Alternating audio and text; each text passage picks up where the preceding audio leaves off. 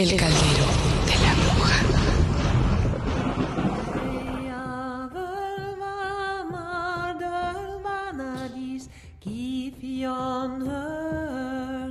Hola, ¿qué tal a todos mis amigos de El Caldero de la Bruja?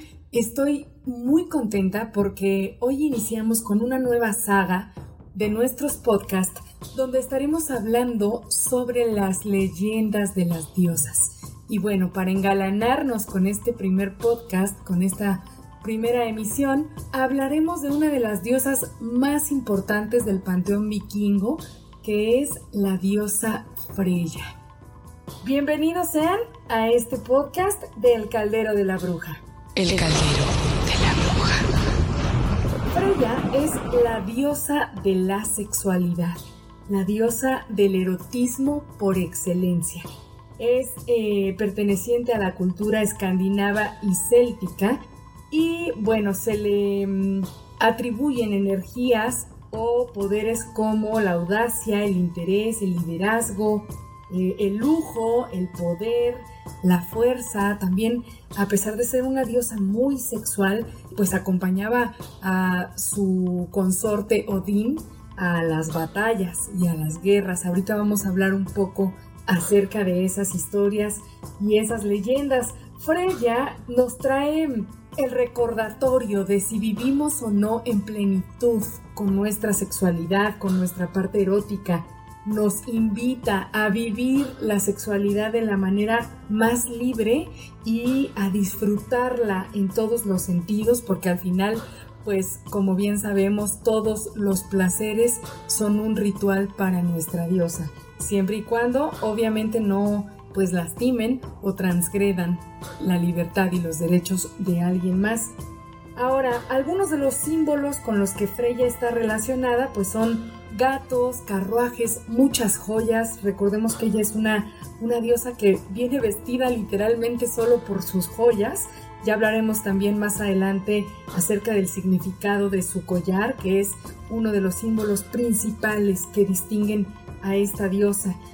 Otros símbolos, por supuesto, al ser una de las diosas más importantes del panteón vikingo, son, pues nada más y nada menos que las runas, las runas vikingas, este maravilloso oráculo que a través de la energía de Freya y Odín nos trae las respuestas que nuestra alma anhela. Se le relaciona también con piedras preciosas como el ámbar, joyas, sobre todo en color dorado. Es una diosa que yo la he visualizado en algunas meditaciones, en algunos rituales, como una diosa de luz dorada mucho color dorado en su energía.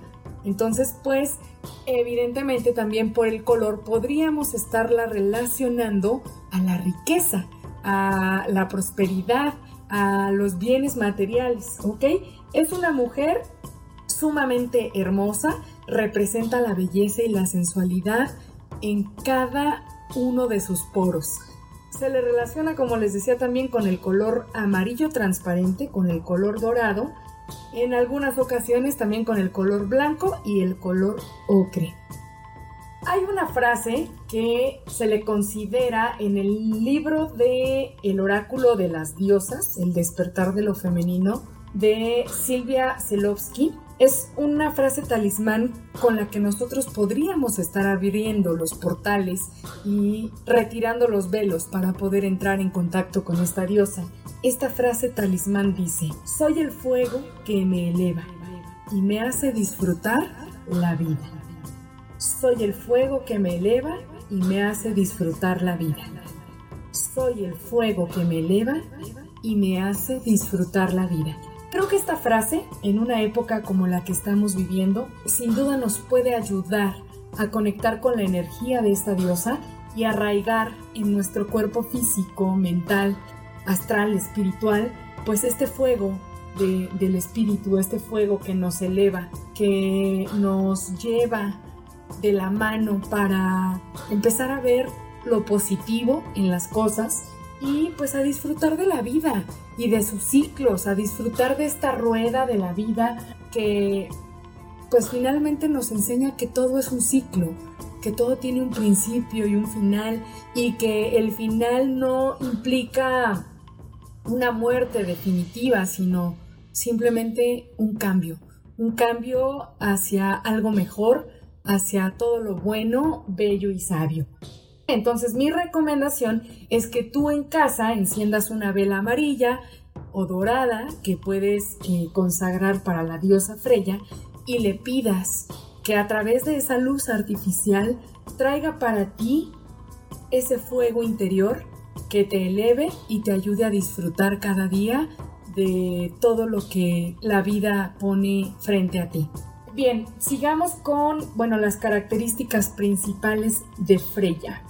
El nombre alude a una diosa doncella. Se considera la diosa nórdica de la sexualidad y el liderazgo, como lo hemos comentado, y se le ubica junto a otra diosa del mismo panteón vikingo que se llama Frigga, que es otra deidad con una energía mucho más adulta y celestial que la de Freya.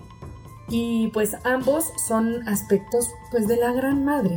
Al final son dos arquetipos de la triple diosa. Tenemos a Frigga que vendría siendo como nuestra diosa anciana y tenemos a Freya que sería una diosa doncella. Ambas son aspectos que nos ayudan a conectar evidentemente con lo femenino. Freya nos ayuda con toda la parte intuitiva y jovial de una doncella, por eso se le relaciona también con la luna. Y Friga, pues al ser una diosa mucho más madura, está conectada con la germinación de la tierra, con esta parte oscura, pero que también nutre y protege desde la sabiduría. El caldero de la bruja. Bien, ahora hablemos un poco de las valquirias. Las valquirias en sus caballos, con su energía mediadora entre el cielo y la tierra, se representaron como cisnes alados y las tres nornas, que eran las hilanderas de la rueda del destino, son expresiones de la triple diosa, son eh, imágenes sumamente femeninas, clásicas de la mitología germánica y escandinava. Durante la Edad Media se recogieron diversas versiones de esta cosmovisión por medio del conocimiento y estudio de unos libros que se llaman Edas. Esos libros, digamos que son los que recogen toda la mitología nórdica y es ahí donde encontramos historias de la diosa Freya. En una interpretación muy completa de esta diosa, se le ve como la diosa del amor, de la esencia de la sexualidad, como ya lo hemos dicho, y algo muy importante, también como la diosa del matrimonio y la diosa que guía a los muertos. Hablando del matrimonio, si tú estás a punto de casarte y si vas a, festejar tu boda, no importa por la religión que sea, si es un handfasting o si es una unión espiritual, te podría recomendar que invoques los dones y los atributos de la diosa Freya para que bendiga esta unión y la llene de sexualidad, de amor, de fertilidad, no solamente física, sino también fertilidad en todos los sueños y proyectos que tengan como pareja. ¿vale? Si eres soltero o soltera y deseas atraer a tu vida pues la energía del amor, de la sexualidad y de la pareja, esta diosa es la diosa ideal para ese propósito. Hablando de la parte de que es una diosa que guía en el mundo de los muertos, esto está relacionado sobre todo con parte de su leyenda, porque cuentan eh, los diversos mitos que ella vivía en un palacio que se llamaba Folkwang, junto a su consorte Odín. Y cuando Odín tenía que ir al campo de batalla, pues ella lo acompañaba a todos estos eh, enfrentamientos. Entonces el trato entre ellos era así. La mitad de los guerreros muertos eran para que Odín los tuviera y la otra mitad le pertenecían a Freya. Entonces, ¿qué pasaba? pues Freya se traía de vuelta a la mitad de los guerreros muertos, vivían con ella y se recreaban en su palacio, quien en su condición de comandante supremo de las Valquirias ofrecía cerveza a los guerreros de Odín que permanecían en el Valhalla, ¿ok? Que era la otra mitad de los, de los guerreros muertos que pertenecían a Odín. Ahora, eh, otra interpretación acerca de Freya es su desnudez. ¿Por qué siempre está desnuda esta, esta diosa? Si vemos distintas imágenes de ella y las buscamos en la red, vamos a ver que lo único que la viste es un misterioso pero maravilloso collar. Este collar era de oro y era tallado en piedras preciosas y cuenta la leyenda que fue confeccionado por cuatro astutos enanos que vivían cerca del palacio de Freya. Cuando Freya vio este collar, pues quiso comprarlo. Y entonces los enanos, muy astutos, en lugar de aceptar oro a cambio de este collar o aceptar el pago que podía dar la diosa a cambio de este collar, pues le pidieron algo muy especial, que era pasar una noche con cada uno de ellos. Freya pues estaba tan extasiada y tan enamorada de este collar que definitivamente accedió, accedió a, pasar una noche con cada uno de estos enanos para tener tan preciada joya.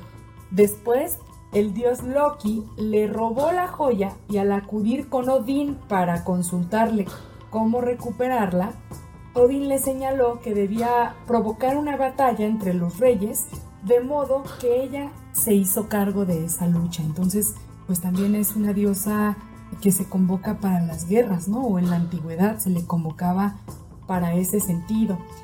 En otras versiones menos materiales y más sensuales señalan que solo usaba un adorno mágico de plumas que le permitía volar y atravesar diferentes mundos. Se le atribuyen grandes aptitudes de brujería y pues enseñaba conjuros y pociones a sus compañeros los dioses de aquel panteón. Se dice que eh, les daba manzanas de inmortalidad cultivadas en su jardín y dense cuenta cómo la manzana sigue siendo en todas las leyendas de las diosas y los dioses un elemento importante. En la cultura vikinga pues tenemos el jardín de manzanas de Freya, en Avalon pues es la isla de las manzanas. En el catolicismo y cristianismo pues también vemos a la manzana como un símbolo importante dentro de esas cosmovisiones.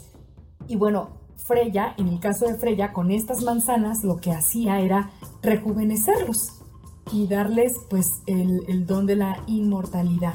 A Freya le llamaban la joven lujuriosa. La primera parte del nombre corresponde al sexto día de la creación, es decir, el día viernes. Es una diosa que podemos invocar eh, los días viernes y que en la astrología también se le relaciona con el amor a través de la diosa romana Venus, del encanto, la vitalidad erótica y el romanticismo. También es el día de la presencia femenina a través de la diosa Shejina, divinidad que aparece cada viernes en los sabbat o descansos según lo estipula la mitología hebrea y se comenta que es el día más apropiado y de mayor suerte para el encuentro de los enamorados, las parejas y las celebraciones matrimoniales. Así es que ya lo saben, si piensan casarse, invoquen a Freya y pues la recomendación es que celebren esta unión en un día viernes, porque es cuando más presente está la energía de esta diosa. Se comenta que es también líder de las Valquirias y Freya pues era la diosa que más recibía plegarias del amor. El caldero Hablando ahora de la importancia de las runas. Se dice que las runas son signos y talismanes que nos ayudan desde el mundo vikingo y se trata del primer oráculo occidental en el antiguo alfabeto gótico, utilizado por germanos y sajones. La palabra runa alude a algo especial que significa secreto no develado. Los dibujos de las runas se grabaron en cortezas de árboles, en piezas pequeñas de madera, también en hojas de roble, en metal, en cuero, en huesos, en plumas, en piedra, en cerámica, es más, hasta en arcilla. O sea, por materiales no parábamos para poder plasmar estos símbolos tradicionales y muy relacionados con la cultura vikinga. Ahora bien, eh, muchos de ellos se emplearon como instrumentos de adivinación y magia y también como protectores en vasos, copas, escudos y barcos vikingos. Tallaban estas runas en sus barcos para poder guiar con seguridad al navío y poderlo llevar a buen puerto, obviamente con la protección de, de los dioses. El origen de las runas, como sabemos, se atribuye al dios Odín, que es conocido como Mercurio, el mensajero alado de los dioses en la mitología grecorromana, y como Hermes, el dios de los egipcios. La leyenda señala que Odín estuvo colgado del árbol de la vida por un periodo de nueve días, con sus correspondientes noches sin comer ni beber. Si han tenido la oportunidad de em, convivir con la energía del tarot, sabrán que pues está muy relacionada y pues es no es más que la representación de Odín y la carta del colgado nos habla del sacrificio para obtener conocimiento, para obtener sabiduría y justamente es lo que hizo Odín durante estos nueve días para obtener el conocimiento y la sabiduría de las runas. Es mediante este sacrificio tan doloroso que eh, llegaron a él pues estos 24 símbolos de poder. Después se agregaron a este conocimiento la runa blanca, que es la runa que no tiene tallado ningún símbolo, que nos habla pues de todas las probabilidades, ¿no? Y de todos los potenciales de los otros talismanes. El Yggdrasil, que es el nombre mítico del árbol cuyas ramas sostenían y conectaban con la sabiduría de los tiempos, fue regado por una fuente de agua que fluía junto a sus enormes raíces. Este representaba a la diosa Herda, que ocasionó que creciera de tal manera que alcanzara el cielo. Se puede solicitar la intervención de la diosa Freya para que nos ayude en la comprensión y que traiga a través de las runas las respuestas que nuestra alma anhela por medio pues de este lenguaje especial, ¿no? Que son los símbolos de poder. Ahora bien, el consejo para visualizar a Freya este, estos consejos pues los hemos sacado, como lo comenté en un principio, de El oráculo de las diosas, El despertar de lo femenino de Silvia Zelovsky. Ella nos indica que podemos hacer una visualización completa de la diosa Freya, imaginar cómo viene con esta luz inmensa y cual valquiria en un carruaje tirado por felinos.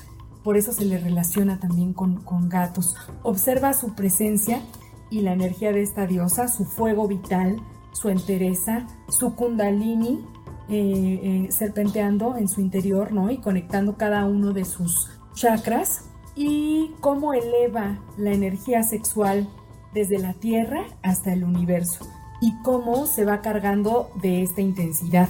Evoca de nuevo a los espíritus de las cuatro direcciones y pídele a la diosa Freya que te llene pues de esta vitalidad. Espero que te haya gustado este podcast. Si te gustó, por favor, ayúdame compartiéndolo en tus redes sociales.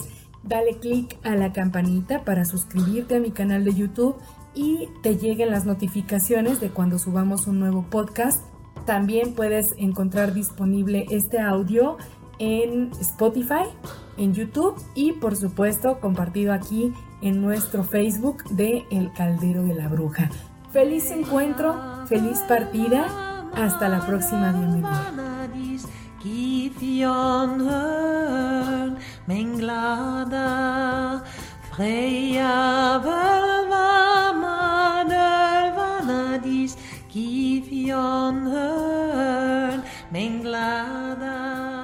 El caldero.